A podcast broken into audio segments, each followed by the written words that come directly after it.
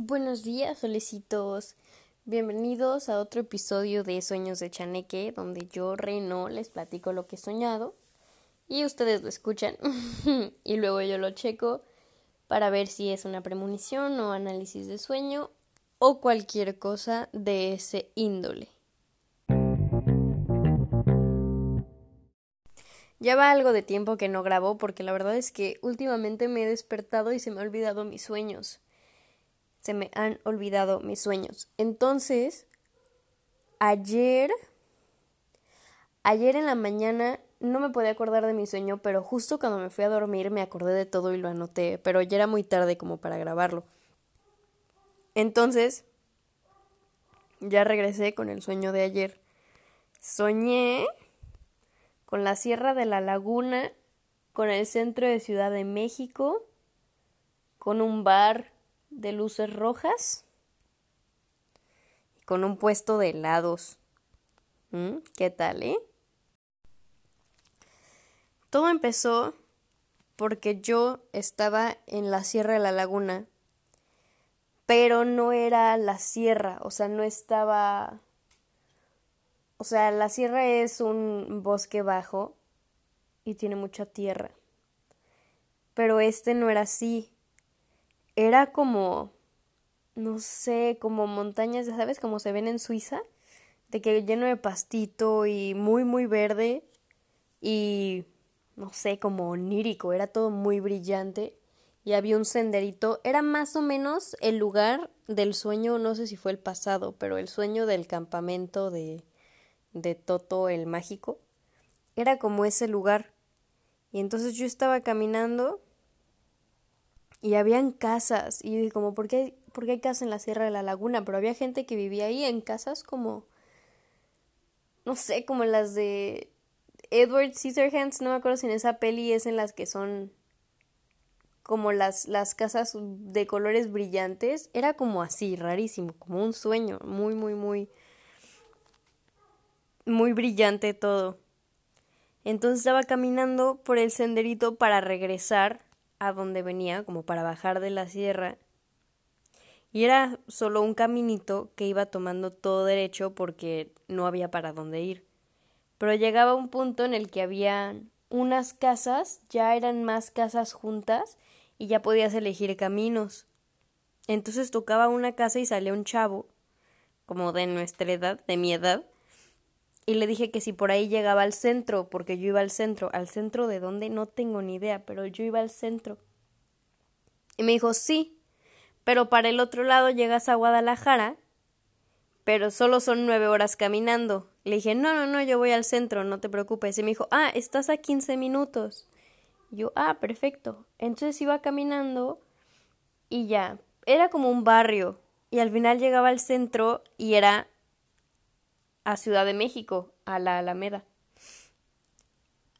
Y entré a un centro comercial porque aparentemente ahí iba y me encontraba como en el segundo piso antes de bajar por unas escaleras eléctricas un puesto de helados con tres personas de mi edad de nuevo que estaban hablando sobre Harry Potter y sobre sus casas y quién era cada uno y por qué ese güey no podía ser Slytherin que era un pendejo y cosas así entonces llegaba y vi que estaban hablando de eso y dije como, ah, qué curioso. Y pues me puse a hablar con ellos también y a convivir un rato y luego me fui.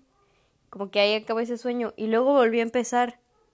Y yo estaba en el mismo lugar de nuevo, en la Sierra de la Laguna, en ese caminito con esos pastos. Pero ahora yo había quedado de verme con un amigo que se llama Juan Carlos, que es de aquí de Cabo. Entonces yo tenía carro esta vez. Y Juan Carlos no estaba ahí en la sierra. Y yo dije como, mm, ¿por qué no está aquí?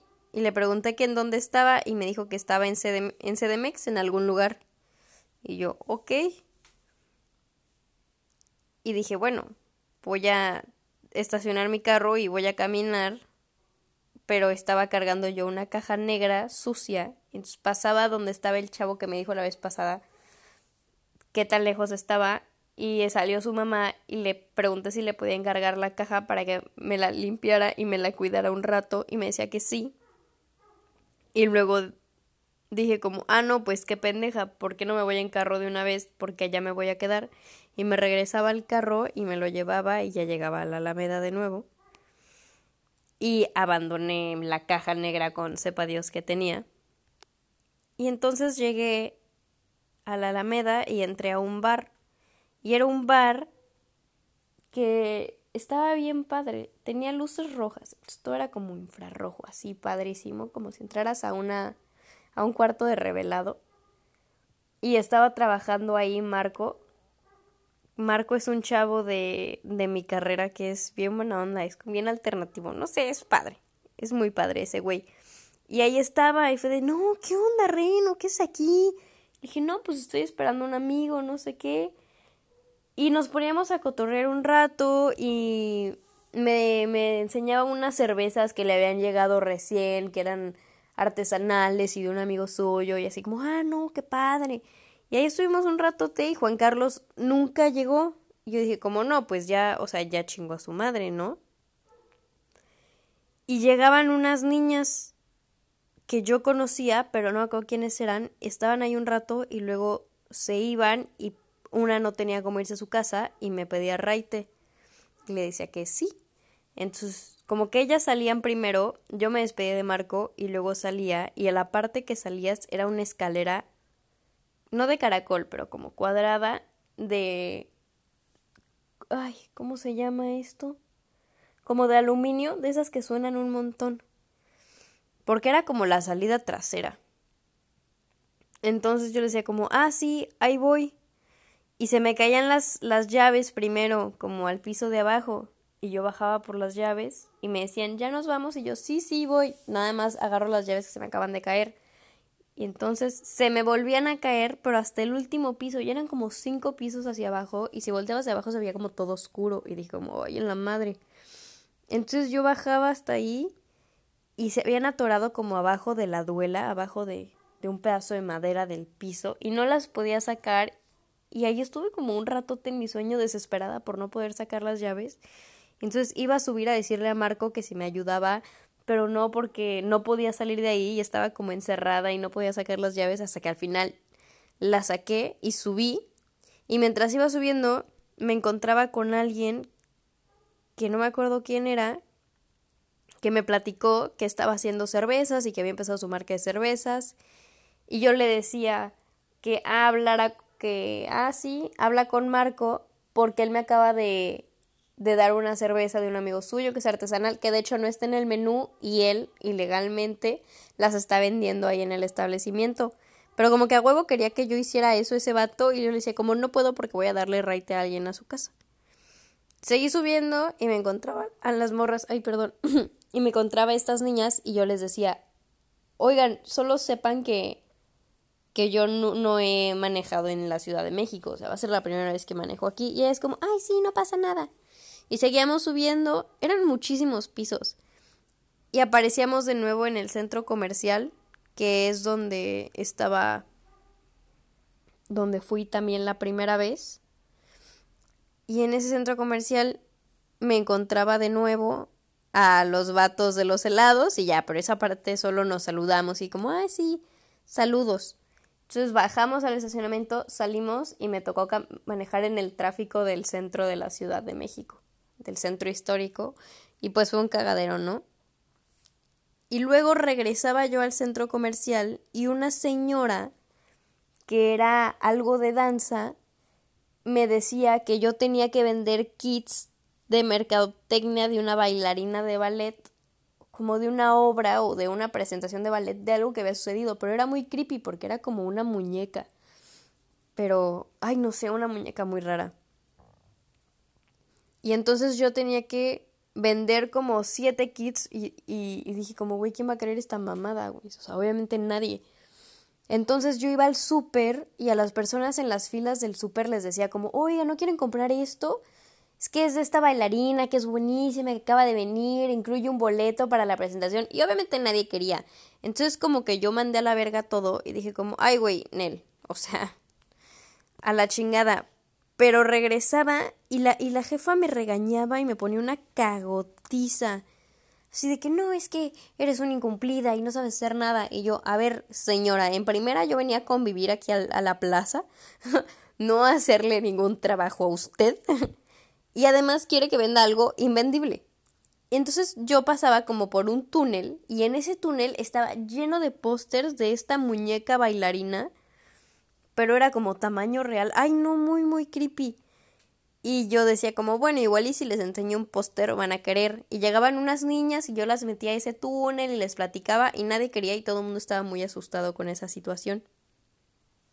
Y ya, yo regresaba con la señora y le dije como, oiga señora, la verdad es que yo no voy a vender nada de esto porque ni puedo, a nadie le interesa y a mí tampoco y ya me voy a hacer algo que me entretenga más.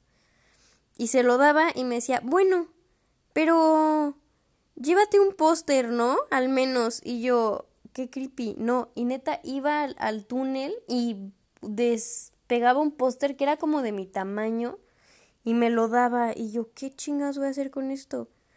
Y entonces ella se iba a intentar vender las cosas ella y yo dije, bueno, mejor aquí corrió que aquí quedó y dejaba el póster, neta, súper malvibroso ese póster y yo me iba bien asustada de la situación, que en sí no da miedo la situación, pero yo estaba muy asustada. O sea, una energía bien de la verga. Y me encontré de nuevo, porque siempre estaban en la salida, los vatos que vendían los helados de cosas de Harry Potter y llegué y solo había uno de los tres chavos y me quedé ahí platicando con él como, oye, no, acaba de pasar esto rarísimo, no sé qué, no entiendo, no sé qué está pasando y el vato me decía que no, que qué bueno que me había ido, que porque eso era súper malvibroso y que y que eso ya había pasado y que nadie lo quería comprar porque tenía mala vibra, algo así como que, ya saben, como mona encantada. pero no, no entendí bien de qué se trataba la situación y luego seguimos hablando de Harry Potter porque mejor decidimos gastar nuestro tiempo en seguir hablando de, de Harry Potter y de los libros. Y ahí estuve platicando con él un rato hasta que como que se me relajé de lo que había pasado de las de las muñecas feas que me acosaban y bajé las escaleras eléctricas y me desperté y ya estaba en mi casa. O sea, me fui a mi casa y me desperté y ya se acabó el sueño. Pero estuvo bien raro porque lo sentí muy intenso. O sea, de verdad como al inicio cuando estaba en la sierra me sentía bien perdida. Como que era un lugar muy grande y no sabía dónde iba. Y luego como seguí el camino como que me sentía ya como fluyendo, pero luego llegaba a un lugar que de nuevo no conocía y no sabía qué hacer y... Ay, no sé, amigos, estuvo muy raro ese sueño. Me sentí como agitada casi todo el tiempo y desesperada. Pero bueno, ese fue uno de mis sueños. Hoy también soñé y ya no lo he anotado, pero ya se lo conté a una amiga, entonces ya hay contenido para mañana. Este fue mi sueño de ayer. Espero les haya gustado. A mí a mí se me hace muy curioso y creo que este sí lo voy a estudiar porque se me hace curioso que me haya acordado de él antes de dormirme. Entonces, Así es. Pronto es mi cumpleaños, entonces creo que no voy a subir más cuentos prontamente. Y de nuevo seguiré subiéndolos cuando se me ocurra. Si lo quieren escuchar, pásenle. Si no, pues obviamente no estarían escuchando esto. Pero bueno, gracias por estar. Les quiero. Buenos días, buenas tardes, buenas noches y ahí nos hablamos pronto.